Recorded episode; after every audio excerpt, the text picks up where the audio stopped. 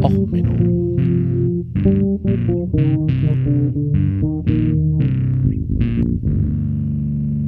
Der inkompetente Podcast über Dinge aus Militär, Technik und Computer, die so richtig in die Hose gingen. Herzlich willkommen zu Och Menno, dem Podcast für alles in Militär und Technik und Internet, was so richtig in die Hose gegangen ist. Heute mit der Folge Chapter 666 Space Marines. Ja, ich bin gerade auf einem Warhammer-Trip. Ne, nicht wirklich. Ich war jetzt in der Bayonet-Folge, hatte ich ja gewitzelt, man soll doch mal wie die Space Marines sich einfach mal eine Kettensäge unter die Waffe hängen und dann losziehen. Ja, und stellt sich raus, Space Marines, naja, so wirklich gibt es nicht, aber na, ich meine, die Amerikaner machen jetzt auch gerade ihre Space Force auf und auch die Space Force hat Vorgängerprojekte. Und da habe ich mal so ein paar zusammengestellt. Ähm, die hatte ich schon länger auf dem Zettel, habe mich jetzt aber entschieden, einfach eine Folge zu machen, wo ich die alle mal zusammenhaue, weil sie sind teilweise zu bekloppt, um sie nicht zu besprechen. Aber sie sind auch leider nicht ähm, irgendwie so viel, dass ich sage, es wäre es wert, eine komplette Folge drüber zu machen. Ähm, also zum Beispiel hatte die, gab es bei der US Air Force Projekt A119. Das war ein geheimer Forschungsbereich. Der wurde 1958 gegründet. Offiziell hieß er auch A Study for Lunar Research Flights. Hört sich also erstmal harmlos an, ne? Man will ja einfach nur ein bisschen über, naja, Weltraumfahrt und sowas forschen. Nun, das Ziel dieses Projektes war, den Mond mit einer Atombombe zu testen. Es war nämlich eigentlich so klar, dass man damit A zeigen kann, dass man die absoluten Herrscher ist, weil man ja auf dem Mond eine Atombombe gezündet hat. Das hat, äh, würde den Sowjets zeigen, dass man ja völlig überlegen ist. Und Plan B war, dass man damit auch geologische Informationen über den Mond ähm, finden könnte. Und damit war es dann halt klar. Und man baute jetzt halt ein Projekt auf, um erstmal zu gucken, was wollte man genau machen. Interessant war das, ein junger Forscher mit dem Namen Carl Sagan ähm, an diesem Projekt mitarbeitete, äh, um die Auswirkungen einer Nuklearexplosion im Vakuum zu studieren. Ähm, dieses Experiment und dieses ganze Projekt ist 45 Jahre top secret gewesen. Es war höchst geheim und ist erst im Jahre 2000 ans Licht gekommen. Warum? Weil man über den berühmten Physiker Carl Sagan eine Biografie geschrieben hat und es in seinem Forschungslebenslauf irgendwie eine Lücke gab. Und als die Bio Biogra äh, Biografen darüber nachgeforscht haben, kam halt dieses Projekt ans Licht und wurde von der US-Regierung deklassifiziert. Ähm, also 1949 hatte man angefangen, über Nuklearexplosionen im Weltraum zu forschen und halt auch über Explosionen unter Wasser und so weiter. Man hat sich halt überlegt, was passiert mit einer Atombombe in verschiedenen Atmosphären, in verschiedenen Umgebungen. Und das ging bis 1962. Und wie gesagt, 1958 hat man jetzt angefangen zu forschen, was würde passieren, wenn man eine Atombombe auf dem Mond zündet. Und ähm, war halt erstmal so, das erste Ziel des Projekts war, man wollte gern, dass die Atomexplosion auch schön von der Erde zu sehen ist. Also wenn auf der hellen Seite des Mondes. Ähm, aber am liebsten, da das ja dann auch nicht so gut funktioniert, genau am Terminator, also der Übergang von der hellen zur dunklen Seite, weil dort hätte man einen schönen Hintergrund gehabt, ein bisschen was Dunkles, aber es war halt denn die perfekte Sichtbarkeit. Und ähm, insgesamt ähm, gab es schon Gerüchte, äh, zum Beispiel 1957 gab es den Gerüchte, dass man die Sowjets äh, zum Jubiläum der Oktoberrevolution eine Nuklearwaffe zünden wollte und zwar am 7. November. Da wäre nämlich dann auch eine Mondfinsternis gewesen, da wäre es besonders spektakulär gewesen. Und äh, insgesamt äh, wurde dann immer ein wenig weiter rumgeforscht. Auch Edward Teller, der Erfinder der Wasserstoffbombe, hatte 1957 dort gesagt, das wäre doch mal eine gute Idee, eine Bombe auf den Mond in die Luft zu jagen. Und es war insgesamt so ein Team von ungefähr zehn Leuten, die daran rumgeforscht haben. Aber hat dann halt überlegt, welche Vorteile würde die Wissenschaft rausziehen, wie sichtbar wäre eine Explosion an verschiedenen Standorten, welche Wahrscheinlichkeiten hat man dabei, den ganzen Mond in die Luft zu jagen und andere wichtige Fragen, die sich so einfach ergeben. Und ähm, dabei kam man dann halt auf die Überlegung, naja, am Anfang wollte man eine Wasserstoffbombe nehmen. Da hatte man aber Angst, dass man den äh, A, so ein Ding wiegt viel und B, hatte man Angst, dass man im Zweifelsfall, im Zweifelsfall einfach mal den Mond zu doll beschädigt. Also hatte man sich überlegt, man nutzt einen W25 Nuklearsprengkopf mit nur 1,7 Kilotonnen, äh, also ungefähr das, was man äh, so ein Zehntel von dem, was man auf Hiroshima geworfen hat. Also was ganz Kleines, so eine quasi Bergbausprengladung, hatte man sich dann so vorgestellt. Und es wurde dann aber 59 ähm, aufgegeben, weil man einfach Angst hatte, dass das nicht unbedingt die beste Publicity ist, eine Atombombe auf dem Mond zu starten. Ja, und somit wurde denn das Projekt A119 beerdigt und den geheimen Archiven übergeben.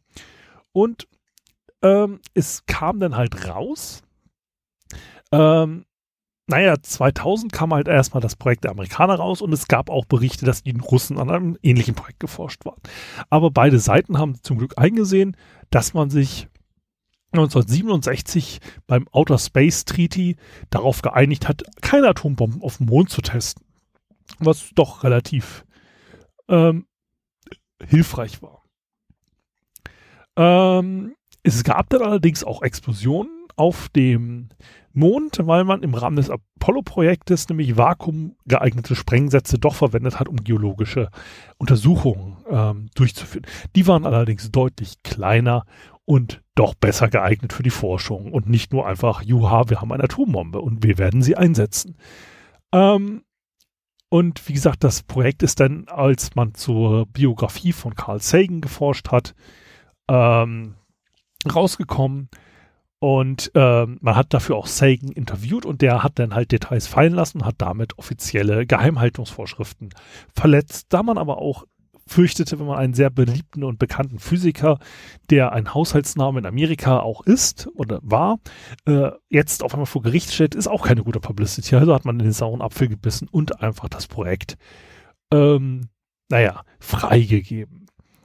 Und ähm, ja, da diese Dokumente kann man jetzt auch online nachlesen. Wenn wir jetzt bei Waffen sind, das ist ja bei Space Marines auch ganz wichtig, das sind ja Vakuumwaffen. Ja, weil man will ja im Vakuum kämpfen. Und diese Waffen wurden halt auch über, ähm, erforscht. Und dieses Forschungstitelchen ist das geilste Titel ever. Ähm, da hat nämlich ein das Büro, äh, wie heißt das offiziell? Ach Gott, Directory of R&D der US Army Future Weapons Office hat den Arbeitstitel rausgegeben The Meanderings of a Weapon-Oriented Mind when applied in a vacuum such as the Moon. Dieses Pamphlet kann ich euch nur ans Herz legen. Ich verlinke es unten auch wieder, wie immer. Guckt da rein. Das ist 70er Jahre, also 60er, 70er Jahre richtig geiler Sci-Fi Shit. Das sind so Sci-Fi-Zeichnungen aus der wirklich Golden Age des Sci-Fis und dann einfach mal durchgerechnet, was mit den Dingern auf dem Mond passieren würde. Äh, Im Juni 1965 hat man dort Leute dran gesetzt und wer hat es dann eigentlich geschrieben? Keine Ahnung, steht hier gerade direkt kein Titel drauf. Ähm, und sind halt im US Army Weapons Command entwickelt worden. Und wer hat es denn geschrieben? Geschrieben hat, na, Autor steht wieder mal nicht drauf, direkt auf dem Titel. Ähm, und hat dann halt erstmal so ganz tolle äh, Bilder drinne, so nach Motto, äh, weil man halt überlegt hat, okay, man muss irgendwie damit rechnen, dass der Gegner dort vorhanden ist. Also es fängt schon in der Einleitung aus. The purpose of this brochure is to simulate the thinking of weapon people all the way from who they are responsible for the establishment of requirements through those who are responsible for funding to the weapon designer itself. Although the primary purpose of men in space on the moon or other planets will not be to fight, be required the capability to defend himself if necessary. There may be other countries desirous of preventing US access to the moon and other planets. If space is truly for peace, we must be strong there, just as we are on Earth. Und da haben sie dann halt überlegt, okay, was passiert jetzt, wenn ein Mensch im Weltraum eine Waffe abfeuert? Und auch was passiert mit einer Waffe? Das ist ein hochinteressantes Problem der Waffentechnik weil im Vakuum verdampft dir zum Beispiel Schmiermittel. Solange der Dampfdruck gering genug ist, hast du keine Ölung mehr in der Waffe.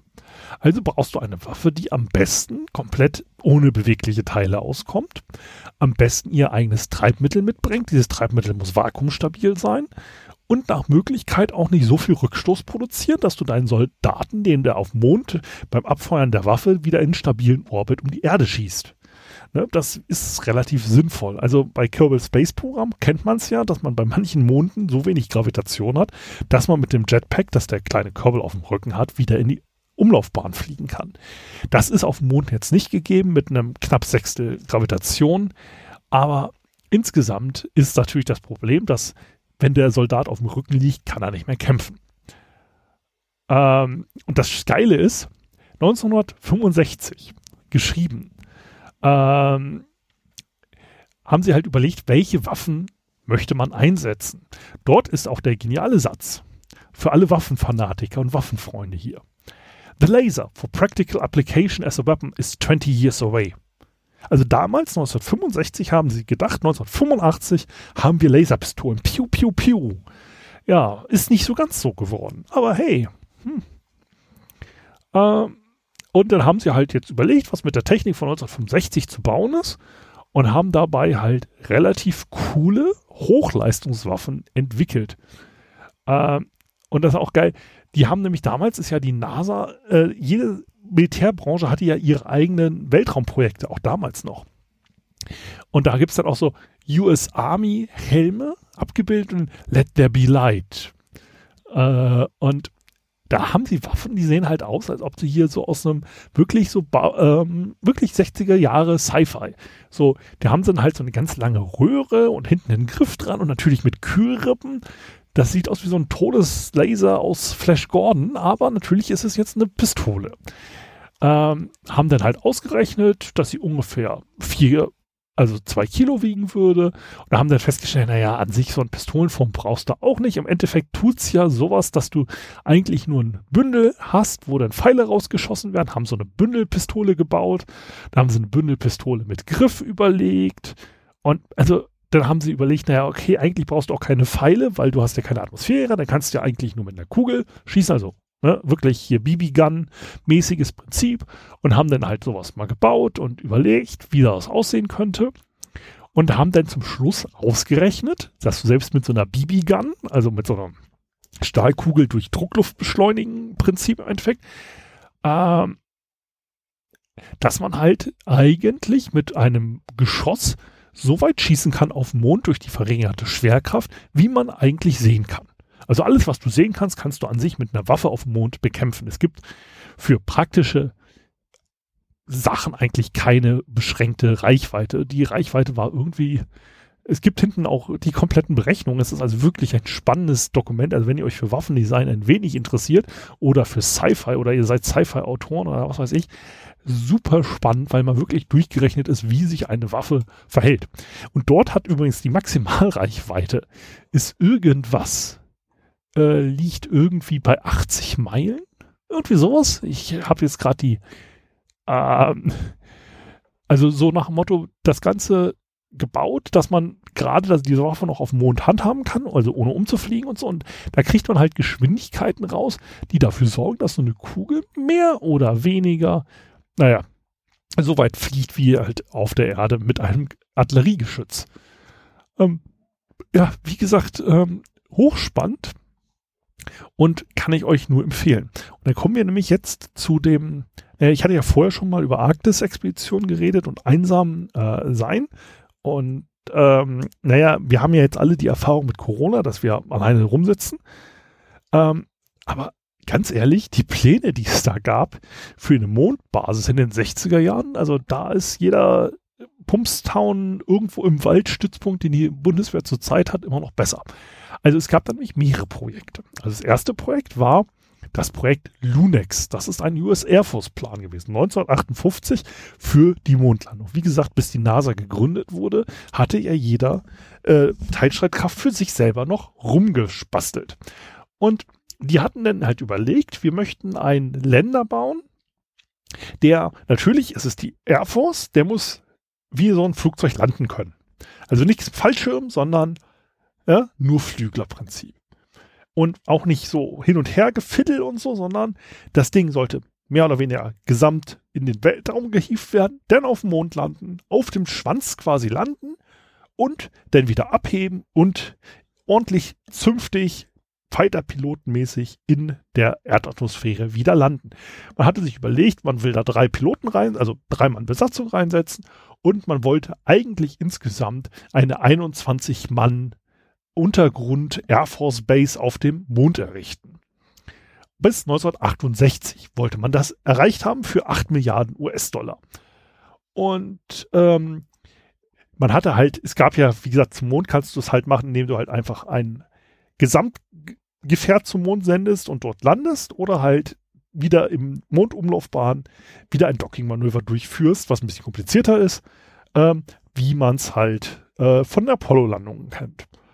Und wie gesagt, die äh, US Air Force war halt auch so ein bisschen Kerbal Space Spieler. Äh, Docken im Erd in der Mondumlaufbahn ist uns zu kompliziert. Wir machen das mit einem Gefährt.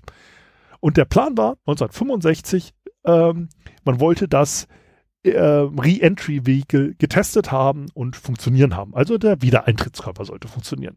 1966 sollte ein äh, Erdumlaufflug stattfinden und 1967 eine bemannte Mondlandung.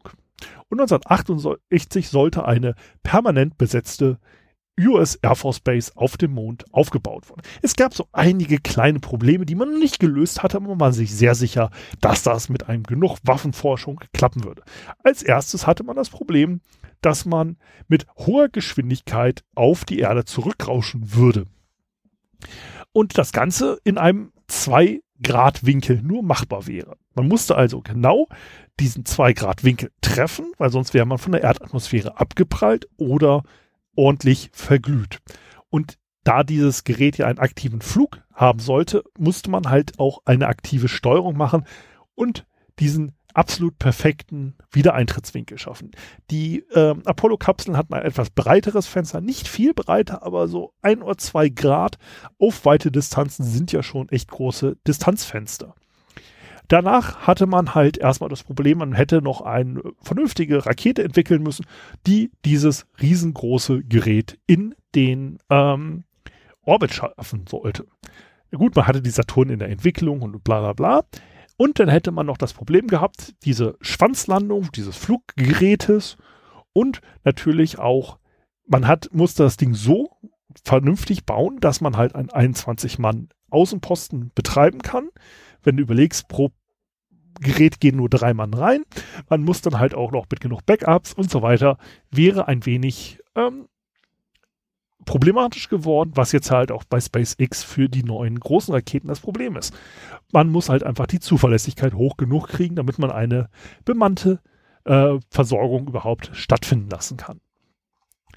Und das war jetzt noch der harmlose Plan. Na gut, da gab es halt auch noch einen Plan der äh, Russen, das war die Svesda, die Moonbase. Ähm, man sollte 1970 damit anfangen, sie zu bauen, aber eigentlich so richtig ist davon nichts groß raus geworden, weil auch, wie gesagt, der gesamte Mondplan ja eingeschlafen ist.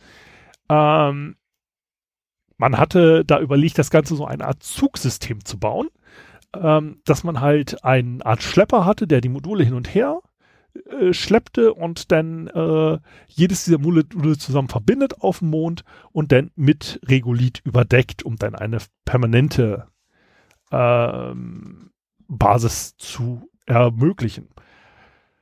Am weitesten war das Projekt Horizon. Ähm, das Projekt Horizon war der, ähm, naja, Versuch der US Army. Und da hatte man sich überlegt, das wäre ja an sich gut, dass man die Technik des Apollo-Programms weiterverwenden möchte. Aber eigentlich wollte man viel weiter sein. Also man hat 1959 eine Studie aufgelegt und wollte überlegen, wie man den Mond militärisch besi ähm, besiedelt. Also der Plan wäre gewesen, 1964 40 Saturn-Raketen zu starten. Im Januar 1965 den ersten ähm, Massentransfer, also äh, Ausrüstung, auf den Mond bringen. April 1965 die erste bemannte Landung von zwei Leuten. Sie sollten dort anfangen, als Aufbaucrew die ganzen vorher angelieferten Ressourcen und Basismaterialien aufzubauen. Und denn 1966 wäre man ab November eine voll bemannte Mondstation gehabt mit genau zwölf Mann Außenbesatzung. Gesamt hätte man für diese Flüge 61 Saturn A1 und 88 A2 Raketen gebraucht. Und ähm, ja, von Dezember 1966 an hätte man überlegt, dass man pro Jahr 64 äh, Raketenstarte von dem Typ Saturn bräuchte, um entsprechend die Crew auszuwechseln und weitere Versorgungsgüter zu liefern. Wenn wir überlegen, dass von den Saturns wie viel, äh, irgendwie, wie viel sind geflogen? 20? Irgendwie weniger als 20. Ich bin jetzt kein Raketen-Nerd, aber es waren nicht so viele insgesamt von der Saturn-Rakete. Äh, äh, Saturn 1 war natürlich die kleinere, die Saturn 2 war ja dann die ähm, größere. Und Saturn äh, insgesamt wurde auch erst 58 nach und nach in die NASA übergeben. Also wie gesagt, die NASA wurde ja erst am 29. Juli 1958 gegründet. Ähm, das Interessante am Projekt Horizon war halt auch, dass man halt sich echt überlegte, äh, wie man äh, das Ganze machen kann mit Docking, weil man wollte halt das günstiger machen als die Air Force. Die Air Force hätte halt diesen Super Booster gebraucht, um hinzukommen. Ähm, und man wollte halt das Ganze in klein halten. Man hatte auch überlegt, man wollte eine, vielleicht eine Kapsel bauen für 16 Astronauten. Dafür hätte man aber wieder den Super Booster gebraucht. Und damit ähm, hat man hin und her überlegt und ähm, hatte halt irgendwann ähm, überlegt, dass es an sich mit der bestehenden Hardware möglich gewesen wäre. Ähm, die A2 war eine Weiterentwicklung an sich von der ähm, normalen Saturn-Rakete, aber halt wieder mit größeren Boostern und so weiter. So, und im Endeffekt ist ja nachher geflogen die Saturn V Rakete. Davon gab es, wie viele flogen? Äh, 13 Stück. Also wie gesagt, man sieht anhand der Saturn V, das ist ja die absolute Weiterentwicklung, man hätte halt mal eben pro Jahr vier bis fünfmal das gesamte Mondprojekt gestartet, nur um den Crew-Austausch stattfinden zu lassen. Und für die, die Aufbaugeschichte ähm, hatte man halt eben mal so 220 Raketen, äh, was war es? Äh, 61 und 88, also insgesamt 140 Raketenstarts gebraucht, was halt eben mal das Zehnfache des Mondprojektes gewesen wäre. Also so gesehen, Space Marines waren immer schon eine tolle Idee. Es gibt genug Studien dazu, aber im Endeffekt sind diese gesamten Geschichten immer in den Schubladen ganz schnell wieder verschwunden, weil nicht alles, was das Militär irgendwie erforscht und sich überlegt, ist im Zweifelsfall umsetzbar. So manches, also so ähnlich wie in der Softwareentwicklung, nur weil du der Meinung bist, es ist ein geiles Projekt, ist es nachher nicht gleich umsetzbar oder bezahlbar oder praktikabel oder technisch möglich oder sinnvoll oder ähnliches. Also so gesehen, der Mondflug und die Mondbasen jetzt bis heute leider eine Retro-Sci-Fi-Idee. Aber wenn ihr mal so ein bisschen in der Retro-Sci-Fi-Ecke schwelgen wollt, habe ich euch jetzt unten, wie gesagt, eine nette Linksammlung zusammengestellt und guckt mal wirklich in diese Studie der US Army rein zu Weltraumwaffen. Erstens, ihr lernt eine ganze Menge über Waffendesign, das man nicht unbedingt lernen wollte, mit einer ganzen Menge Mathematik und einem ich sag mal, für heutige Zeiten trockenen Humor, der sich durch die Ernsthaftigkeit der Überlegungen ergibt. Zusammen mit Zeichnungen, die halt, wie gesagt, aus den, heutzutage eher aus den äh, Pulp, Trash, Sci-Fi-Bildern oder Dr. Gorkbart oder wie der heißt, äh, so Steampunk-Ästhetik vorhanden ist. Also wie gesagt, schöne Links. Ansonsten ja, hoffe ich, dass euch diese Folge gefallen hat. Wenn sie euch gefallen hat, empfehlt mich euren Freunden. Wenn nicht, wie immer, empfehlt mich euren Feinden. Am besten in Form von einer Saturn-Rakete mit äh, direkten Anschluss eure äh, Feinde auf den Mond. Ja, ansonsten hoffen wir, dass wir uns dann nächste Woche wieder hören und bis dahin alles Gute. Ciao, ciao, euer Sven.